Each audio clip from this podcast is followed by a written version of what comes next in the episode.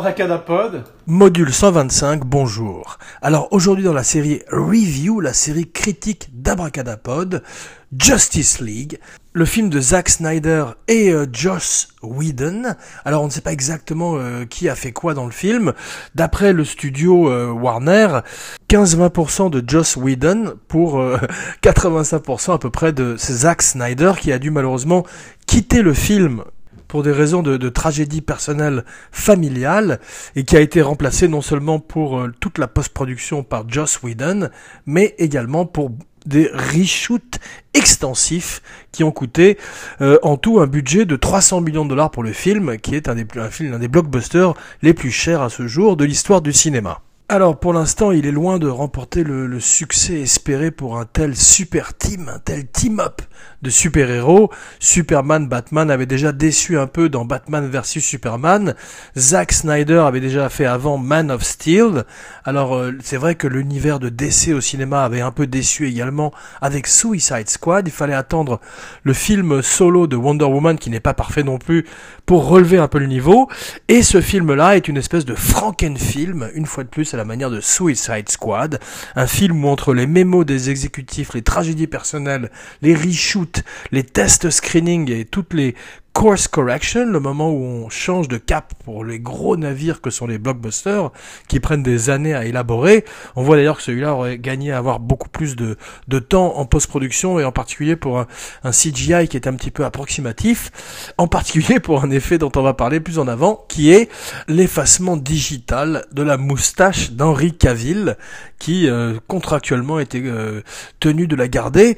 Euh, on en parlera un peu plus tard dans l'émission. Pour l'instant, effectivement, Zack Snyder a un goût amer dans la bouche. au sortir de Watchmen, il réalise son rêve qui est tout d'un coup de faire une espèce de Dark Knight Returns à la suite de Man of Steel, qui laisse un petit peu également un goût amer dans la bouche des fans de Superman qui n'aiment pas ce Superman dépressif et qui euh, rechignent à être un super-héros. Ils voudraient avoir celui qu'on appelle en Amérique le grand Boy Scout bleu. Et effectivement, à l'écran, on a un personnage beaucoup plus dépressif et plus proche finalement d'un surfeur d'argent personnage de Marvel. Donc c'est la guerre entre Marvel et DC, et pour l'instant c'est Marvel qui gagne même si les films de Marvel et leurs séries télévisées commencent à lasser un petit peu par leur côté formulaïque, Abracadapod attend quand même avec impatience Black Panther pour voir Chadwick Boseman dans le rôle de T'Challa, le roi de la République fictive du Wakanda. Mais aujourd'hui, notre histoire commence en 2007 où George Miller, curieusement, qui euh, n'a pas fait de Mad Max depuis longtemps, c'est plusieurs années avant Fury Road, qu'il prépare déjà depuis un petit moment, et il en a assez de faire des babes avec des cochons qui parlent, ou des happy feet avec des pingouins qui font du, des claquettes. Abracadapod ne l'a pas vu apparemment il se tourne vers les dieux de la mythologie moderne que sont les personnages de DC et en particulier la Justice League avec un script intitulé Justice League Mortal. Une grève de scénaristes euh, s'annonce à l'horizon comme un ouragan. Effectivement, une grève de scénaristes à Hollywood, ça peut être totalement cataclysmique pour un film ou, ou une saison de série télévision et Miller décide de euh, mettre en chantier son film le plus vite possible et commence à caster son film. Euh, Batman est joué par Armie Hammer, un acteur qui a du mal à trouver sa marque à Hollywood, mais qui est toujours bon dans les films dans lesquels Abracadapod l'a vu. Et euh, visiblement, George Miller veut faire un, Justice League jeune pour que les personnages grandissent dans leur rôle. Contre-pied que Snyder prendra par la suite, puisqu'il veut se rapprocher du Dark Knight Returns avec un Batman, Bruce Wayne, qui a déjà 20 ans de service à Gotham. Alors, à cause de cette même grève des scénaristes, le film se meurt et euh, tout d'un coup, surtout à l'horizon, point la trilogie de Nolan qui changerait complètement la donne non seulement du film de super-héros, mais du film d'action et du blockbuster en général. On verrait qu'il inspirerait euh, Skyfall, donc une autre très grande franchise celle de James Bond, qui a toujours su s'inspirer des choses qui, étaient dans l'air du temps, ce qui explique pourquoi Live and Let Die est un film Black Exploitation.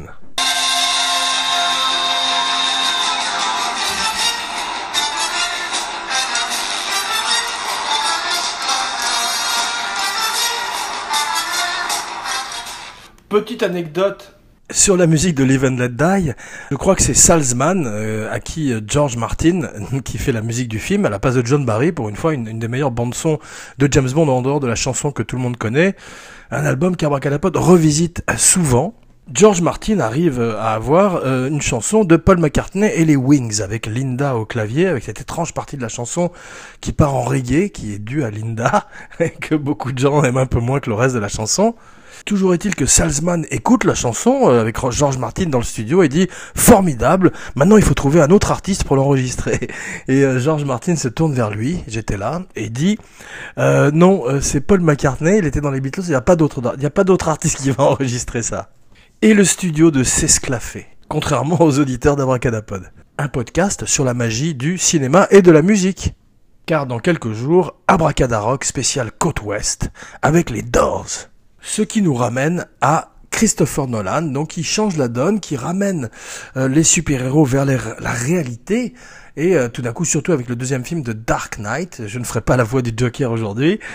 If you want order in Gotham, the Batman must take off his mask. J'ai menti.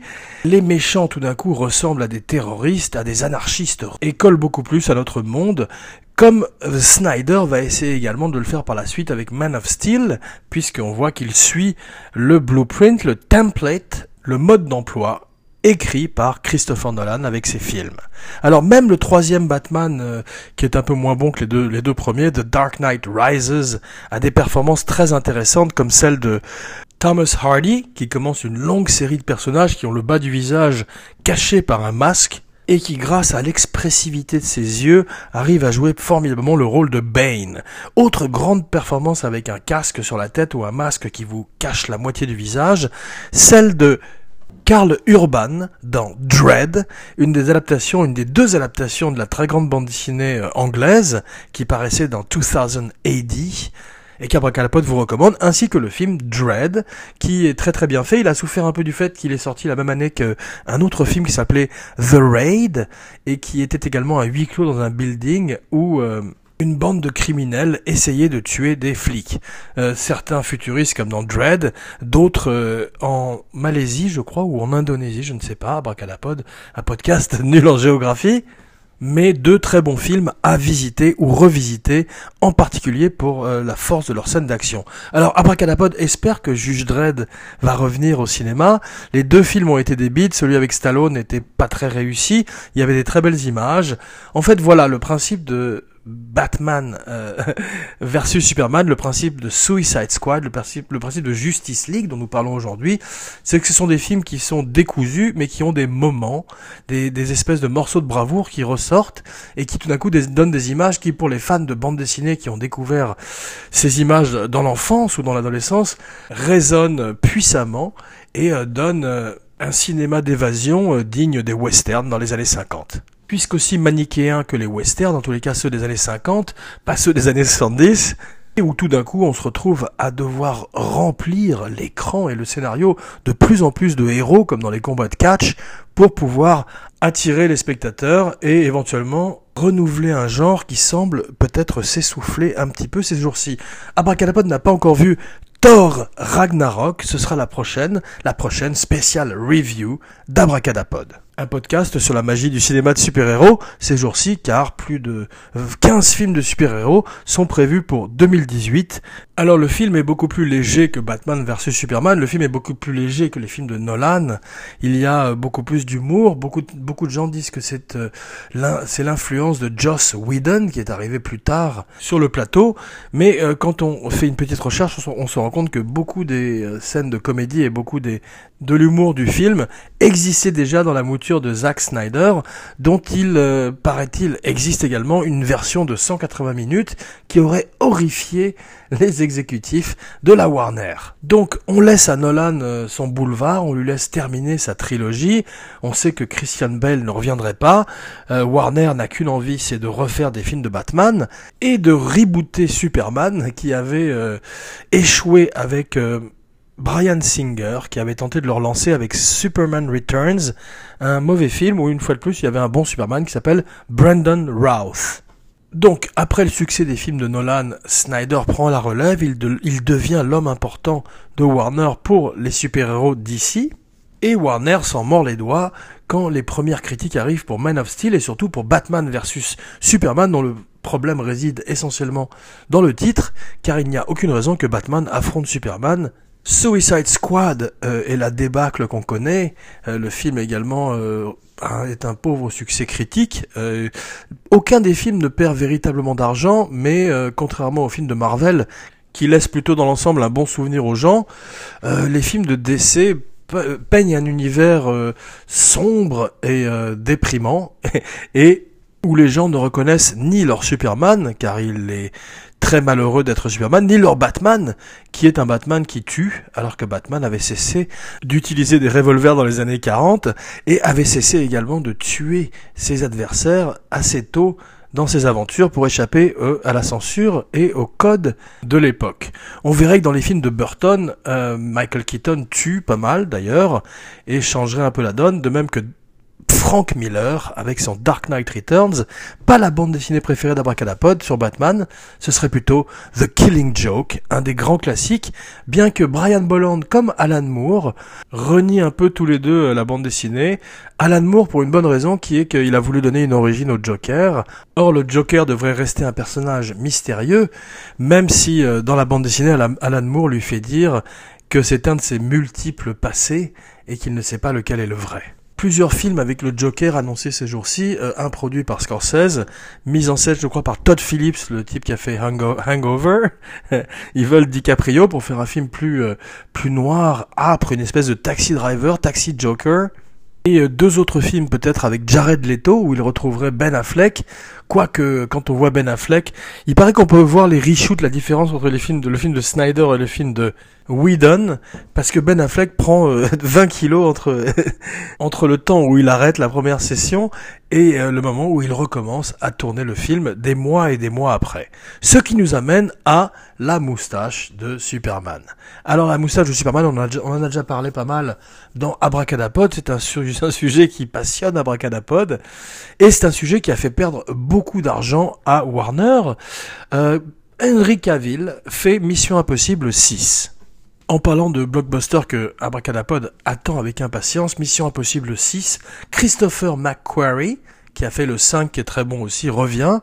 Tom Cruise revient aussi. Et euh, Abracadapod aime tous les Missions Impossibles, sauf le deuxième, sauf le film de John Woo. Abracadapod n'aime pas les films de John Woo, les films américains de John Woo, avant que vous, ne vous énerviez. Abracadapod aime beaucoup les films euh, hongkongais, de John Woo. Qu'elle a quand même un petit euh, faible pour Art Target, où Jean-Claude Van Damme affronte Lance Erickson dans un étrange film qui est un remake des chasses du comte Zaroff, où un riche connard chasse des homeless pour son plaisir. Je résume en gros. Hein. Donc, Henri Cavill euh, se laisse pousser une moustache magnifique euh, pour le film. D'ailleurs, Ben Affleck se laisse pousser une barbe pour Batman dans, euh, pour quelques scènes de Justice League. Et contrairement à Matt Damon ou DiCaprio qui sont roux ou blonds, ils ont des bien meilleures barbes et moustaches. Calapote tient à signaler ce fait, surtout le mois de November, le mois de Movember le mois où on se laisse pousser une moustache en Amérique. Donc, euh, reshoot, euh, Zack Snyder s'en va, Joss Whedon arrive, et tout d'un coup, euh, Henry Cavill dit je vais raser ma moustache, je suis Superman, je peux pas faire Superman avec une moustache. Quoique, il est apparu déjà avec une moustache dans certaines bandes dessinées des années 70, un moment où la bande dessinée est devenue un petit peu folle en Amérique, et a donné certaines choses très intéressantes d'ailleurs. Paramount euh, fait chier, Paramount dit non, euh, il est hors de question qu'il se rase la moustache et tout d'un coup, Warner est obligé de d'effacer digitalement la moustache de Cavill sur chacune des scènes où il apparaît, ce qui donne euh, un visage très étrange à l'image, un visage complètement synthétique, un visage de jeu vidéo, où sa lèvre supérieure est euh, incroyablement artificielle, alors qu'il eût été beaucoup plus facile euh, de lui créer une moustache digitalement plus tard pour Mission Impossible, mais apparemment euh, Paramount a voulu faire chier Warner. Alors, Abracadapod est très fan d'Henri Cavill dans tous ses films, il est un très bon Napoléon Solo, il est un magnifique Superman, mais dans ce film-là, il est très bien aussi, comme toujours, mais il est un petit peu désincarné. Pas seulement parce qu'il a une moustache effacée euh, digitalement, mais aussi parce qu'il est plus maigre, il est plus décharné, il ressemble plus euh, un peu à Daniel Craig dans Quantum of Solace ou dans les James Bond post-Casino Royale, où euh, tout d'un coup il va un petit peu moins à la salle. Ce Superman-là, bien qu'il corresponde plus au Blue Boy Scout qu'attend le public américain, est étrangement un peu ailleurs, euh, son rôle est très limité d'ailleurs, et ça n'est un secret pour personne que Cavill n'a pas eu grand plaisir à jouer le personnage. Pareil pour Amy Adams qui n'a rien à foutre, exactement comme Diane Lane, les femmes en général dans les films de super-héros ont très peu de rôle. Une fois de plus, euh, Abracadapod n'a pas vu Thor Ragnarok où il paraît que Tessa Williams, je crois que c'est son nom, est formidable dans le rôle de Valkyrie et où Kate Blanchett joue une méchante qui j'espère est meilleure que Steppenwolf, le méchant du de Justice League, dont la voix est faite et peut-être le motion capture aussi par Ciaran Hines, un très bon acteur qu'Abracadapod avait découvert dans Munich de Steven Spielberg, la recommandation de la semaine, un film qu'Abracadapod aime beaucoup et euh, qui passe un petit peu plus inaperçu dans l'œuvre de Steven Spielberg en parlant de Daniel Craig. L'histoire veut qu'il avait reçu euh, la nouvelle qu'il était engagé pour James Bond sur le plateau de Munich et que à chaque fois qu'il arrivait euh, le matin, Spielberg et toute l'équipe faisaient la musique James Bond quand il entrait sur le plateau. Ben Affleck pauvre gros Ben Affleck. Abracadabra aime beaucoup Ben Affleck, il est très bien en Bruce Wayne, c'est peut-être le meilleur Batman. Il rappelle un petit peu euh, une espèce de Michael Keaton sous stéroïde à Abracadapod, et pour Abracadapod, Michael Keaton est à ce jour encore le meilleur Batman, peut-être pas le meilleur Bruce Wayne, mais le meilleur Batman. Et euh, Abracadapod aime beaucoup ben Affleck. Il est très bon dans les films de Kevin Smith, il est très bon dans euh, tous les films, dans Argo, peut-être pas Gilly, et toute cette espèce de période étrange où il a fait plein de merde, mais il est un très bon Batman. Et euh, on sent que c'est un rôle qui même euh, s'il n'a plus envie de le jouer, il est trop fatigué, trop de, de temps à passer. Et son propre film Batman Solo a été rejeté pour l'instant par le studio, donc il est très peu sûr qu'il revienne, ne serait-ce que pour Justice League 2, ce qui se passe toujours avec les films de DC, c'est que tout est toujours en balance euh, à la sortie des films, contrairement à Marvel qui a une espèce de plan, de business plan sur les 10 prochaines années, les 20 prochaines années. Kevin Feige, le, le, cerveau de Marvel, annonce qu'il a une vingtaine de films encore euh, dans le barillet. Alors que DC a toujours un côté un petit peu incertain, qui est touchant également, et euh, espère vraiment que euh, Ben Affleck fera son film solo, son Batman solo, Abracadapod espère que Death Stroke, joué par Joe Manganello, ne sera pas le méchant principal, car c'est juste une espèce d'autre version de Deadpool, mais plutôt un bon vieux face-à-face d'antan entre le Joker et Batman, peut-être Jared Leto, peut-être quelqu'un d'autre, who knows? En tout cas, parmi les meilleures scènes du film sont avec Ben Affleck. Euh, Jeremy Irons revient dans le rôle de Alfred Pennyworth. Il est toujours très bien. Il travaille bien en tandem avec Ben Affleck. C'est ça le plus important. C'est euh, l'alchimie entre Alfred et euh, son enfant adoptif, Bruce et euh, Gordon. Alors Gordon est joué par J.K. Simmons et il a à peu près 3 minutes de film. On voit des photos sur le net de J.K. Simmons, un des plus grands acteurs de second rôle de l'histoire du cinéma, aller à la salle de façon intensive pour se faire un corps de super-héros à l'âge de 70 ans. Et dans le film, il est simplement une espèce de Gordon desséché et ne ressemble pas beaucoup au J.K. Simmons qui était extraordinaire dans Whiplash en particulier pour lequel euh, il a gagné un Oscar, je crois. Whiplash, qui était le nom d'un des plus étranges super-héros de l'histoire des super-héros, qui est, oh, plutôt un super méchant d'ailleurs, qui était Mickey Rourke dans Iron Man 2. Marvel n'a jamais réussi à avoir d'un bon méchant dans ses films, et euh, DC euh, a du mal ces jours-ci à trouver un méchant intéressant. Celui-ci, Steppenwolf, euh, n'est qu'une créature de synthèse. Hollywood n'a pas encore réussi à complètement franchir cette dernière frontière d'un acteur de synthèse qui puisse jouer la comédie et le drame. Et il ressemble au méchant de Wonder Woman qui était Ares, le dieu de la guerre, je crois, et qui était extrêmement oubliable aussi. Gal Gadot est magnifique. Gal Gadot est Wonder Woman. Gal Gadot euh, est une Wonder Woman dans la vie aussi. Donc même si elle n'a pas grand-chose à foutre dans ce film-là, Snyder ne peut pas être fatalement mauvais puisque c'est lui qui l'a casté, c'est lui qui l'a choisi et euh, il a fait le bon choix. Ezra Miller est un très bon choix aussi. Euh, Abracadabra n'a pas vu la série euh, The Flash à la télévision qui paraît-il est formidable, paraît-il peut-être même la meilleure série de super-héros à la télé. Mais en tous les cas, euh, Ezra Miller est un digne successeur de son euh, homonyme télévisuel. Shut the fuck up.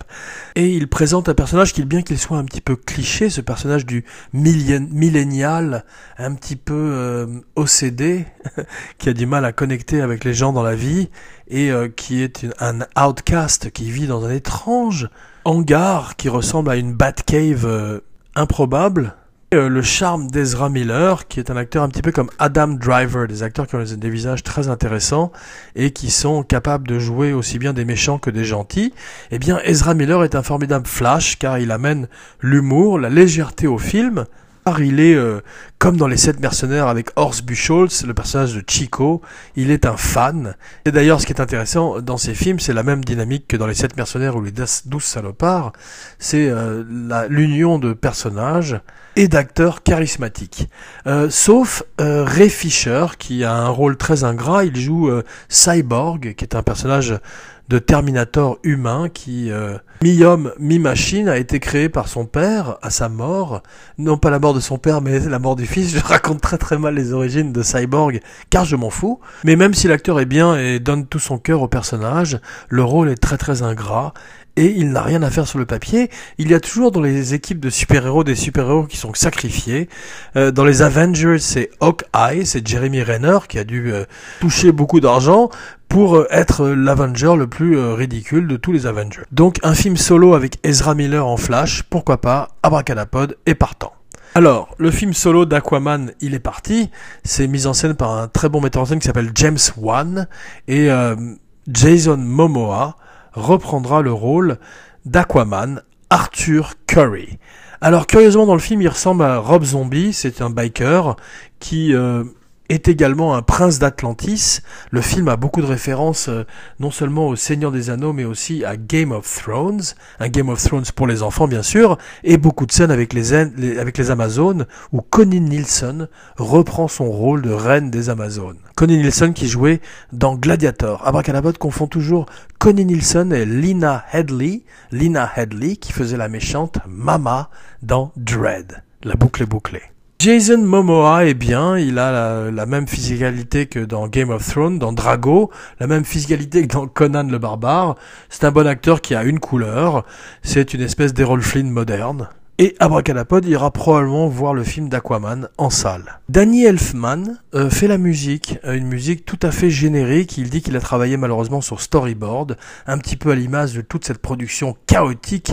Personne n'a pu réellement être au top niveau de son, de sa puissance, ça donne cet étrange film qui est un patchwork et un ensemble de scènes plus ou moins réussies, surtout moins. Deux moments euh, qu'Abracadapod euh, a bien aimé, deux moments musicaux qu'Abracadapod a beaucoup aimé.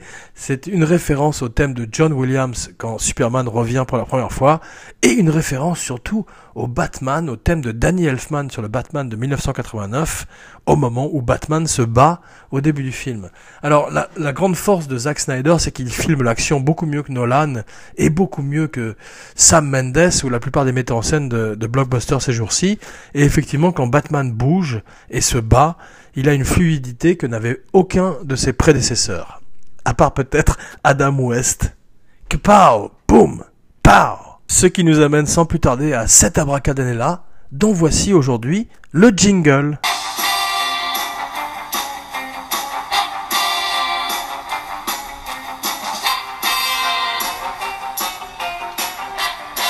2018. Une riche année cinématographique qu'Abracadapod va essayer de prédire aujourd'hui pour vous, pour votre plus grand plaisir. Pour le plaisir des oreilles, en quelque sorte. Donc Avengers Infinity War. Plus de super-héros, toujours plus de super-héros, une espèce de boulimie de super-héros qui fait que Hollywood et Marvel, tout d'un coup, euh, poursuivent leur saga, cette espèce de soap opéra avec des êtres qui ont des super pouvoirs et euh, nous offre la troisième phase de leur invasion du cinéma mondial. Black Panther et la fin de la phase 2, or something. Star Wars, qui sort euh, en décembre dans sa dernière incarnation, euh, avec The Last Jedi, nous offre un spin-off avec la genèse, la jeunesse du jeune Han Solo, joué par Alden Ehrenreich, qui était très bien dans le film des frères Cohen Hail Caesar, et qui n'a rien fait depuis, car il était pris par Solo. Une autre production qui euh, a eu beaucoup de problèmes, comme Justice League, peut-être que ces gros blockbusters à plus de 300 millions de dollars sont problématiques de façon inhérente, Toujours est-il que les metteurs en scène originaux ont été remplacés, Lord et Miller ont été remplacés par Ron Howard, un vieux metteur en scène qui était Richie dans Les Jours Heureux et euh, qui a fait une carrière euh, de réalisateur à Hollywood où il a fait toutes sortes de films. Un bon western d'ailleurs qui s'appelait Missing avec Tommy Lee Jones qui est toujours bon aussi. Con là. En parlant de vieux metteurs en scène, Steven Spielberg retourne au combat avec Ready Player One, euh, un film qui est une adaptation d'un livre qui avait été un gros succès en librairie sur un futur où les euh, adolescents s'évadent dans la réalité virtuelle et un film qui est plein de références euh, à la nostalgie des années 80, un petit peu comme la série télé Stranger Things sur Netflix qu'Abracadapod ne regarde pas car Abracadapod ne, ne pratique pas la nostalgie.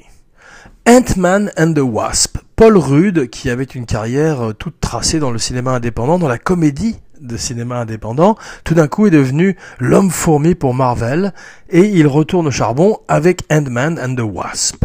Euh, le premier était pas mal, surtout Michael Peña qui faisait son acolyte qui reviendra très certainement pour le prochain un autre film de super-héros, Abracadapod vous avez prévenu, euh, The Incredibles 2.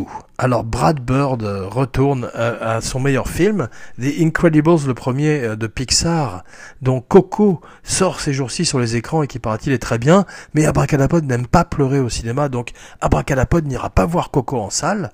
Abracadapod ne pleure jamais en public. Abracadapod pleure uniquement en voyant les résultats de l'audience du de son podcast sur la magie du cinéma, mais euh, Incredibles 2 est un des films qu'Abracadapod attend avec une grande impatience car il est un des rares pastiches de super-héros réussis. Euh, ça a été tenté plusieurs fois. Zack Snyder lui-même, le metteur en scène, le moitié de la, le, trois quarts de metteur en scène de Justice League, euh, l'a raté avec Watchmen. Eh bien, Brad Bird l'a réussi avec The Incredibles. Espérons qu'il transforme l'essai avec The Incredibles 2. En tout cas, c'était raté aussi avec un film qui s'appelait The Mystery Man avec Ben Stiller. Également Defender avec Woody Harrelson. La balance dure aujourd'hui sur. Un autre Jurassic Park, un autre Pacific Rim. Pourquoi me demanderez-vous? Euh, Je suis bien d'accord avec vous. Euh, un autre Predator, Shane Black, qui euh, a fait Iron Man 3, tout d'un coup reprend Predator et espérons que Schwarzenegger ait un caméo. Mégalodon le film sur ce requin géant qui affronte Jason Statham. Abracadapod l'attend avec impatience. Abracadapod aime énormément les films sur des créatures sous-marines gigantesques. Euh, Venom, Tom Hardy euh, joue le rôle de l'alter ego maléfique de Spider-Man, revient au monde de super-héros, probablement sur les conseils de son agent, car il est temps qu'il ait de nouveau une franchise. Il n'est pas sûr du tout que George Miller refasse un Mad Max. Trop difficile. Deadpool 2, Ryan Reynolds revient au rôle qui euh, tout d'un coup lui a donné sa raison d'être en tant qu'acteur. Émission Impossible 6, ce qui nous ramène à Henri Cavill et sa moustache. Jean Weber, signing off.